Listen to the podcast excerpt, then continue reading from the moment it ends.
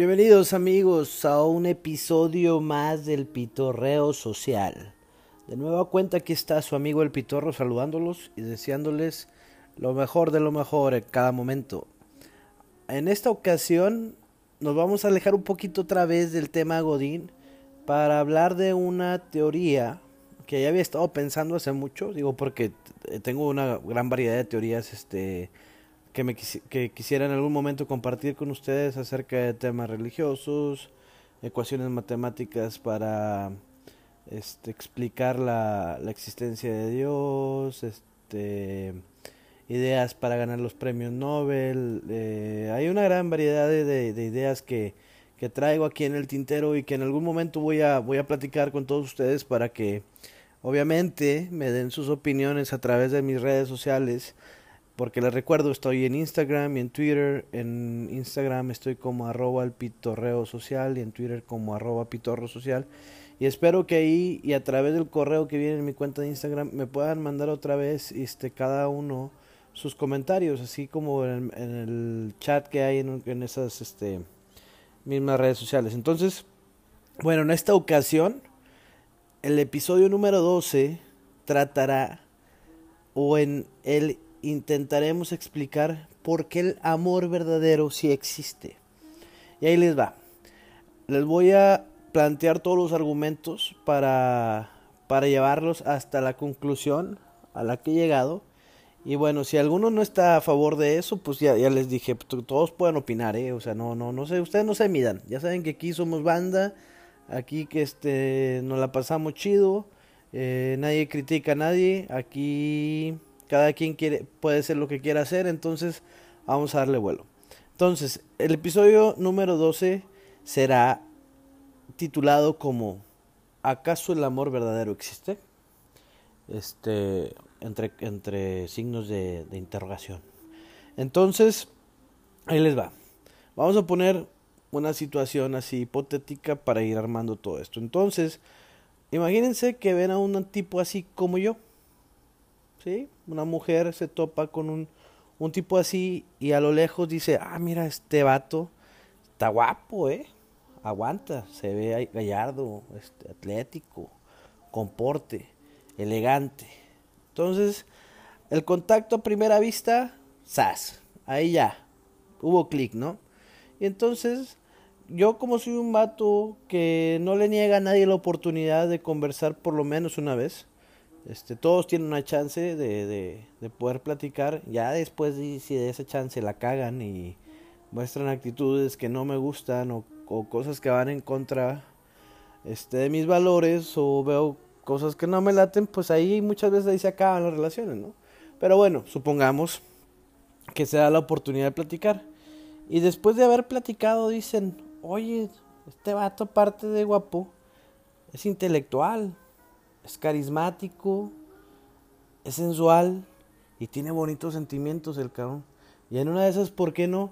Hasta bonita letra el güey. Entonces, sas. Haces un paquete completo de un tipo que a veces nomás te venden en las películas. Pero, hey, esto también está en la vida real. Como dicen en un comercial, sucede en la tele, sucede en las películas. Bueno, hagan de cuenta que, que ya estamos así, ¿verdad? Y no me voy a ir sobre los temas de acá del QL que, porque la verdad en este momento mi intención no es que me hagan un menumento, sino simplemente estamos poniendo estas situaciones y estas características con el afán de tener un experimento social este, con fines completamente científicos y didácticos. Entonces, ya, ya, ya tenemos esa referencia, ¿no? Existe un tipo así como yo, con bastantes atributos, que del cual sería fácil enamorarse. Este, hay gente que que dice que eso sería simplemente enamoramiento, pero bueno, ya la mujer o las mujeres en cuestión o, o, lo que sea, este, ya ahí ya tienen una idea de lo que de lo que hay, ¿no? De lo que existe y como yo no me cerré la plática inicial, me ponen en un punto alcanzable, o sea, no hay nada imposible, todo es alcanzable, ¿verdad? chiste nada más es echarle ganitas, porque como ya les había dicho yo, yo me muevo más por los sentimientos, a mí me mueve más el amor, entonces aunque me describa así como les dije, no, parece, no soy una persona superficial, entonces, eh, bueno, pero luego te encuentras con mujeres que son la versión opuesta también, o sea, bueno, no la versión opuesta, sino la versión femenina del personaje que les acabo de describir. Y va la gente por la vida sabiendo que hay este personas así de con estas características y una mujer este, guapa, atractiva, con buena plática, de repente la ves y está emparejada con un papanatas, cabrón. Con vatos que están feos, que tienen la plática súper aburrida, güey. Que están bien pulseras, este, no sé, cosas así de ese tipo, ¿no? Y luego entonces dices, ah, caray, ¿cómo le hizo este, este vato para ligar? Entonces ahí cuando es cuando yo digo, oye, pues es que el amor verdadero sí existe, ¿verdad? Porque los ves y los ves súper felices, este, se casan, tienen hijos, en las redes sociales se profesan todo el amor del mundo, este, bueno, todo eso, todo eso lo, lo, lo, vemos y, y, y se puede palpar, y entonces cuando tú dices, ah, cabrón, el amor verdadero sí existe, ¿verdad?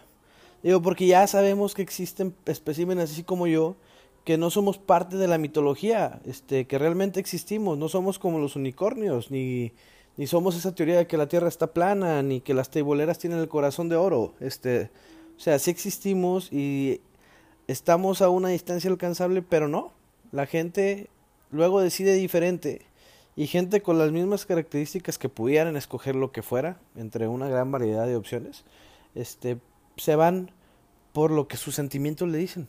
Entonces, eso es lo que me hace pensar que el amor verdadero sí existe.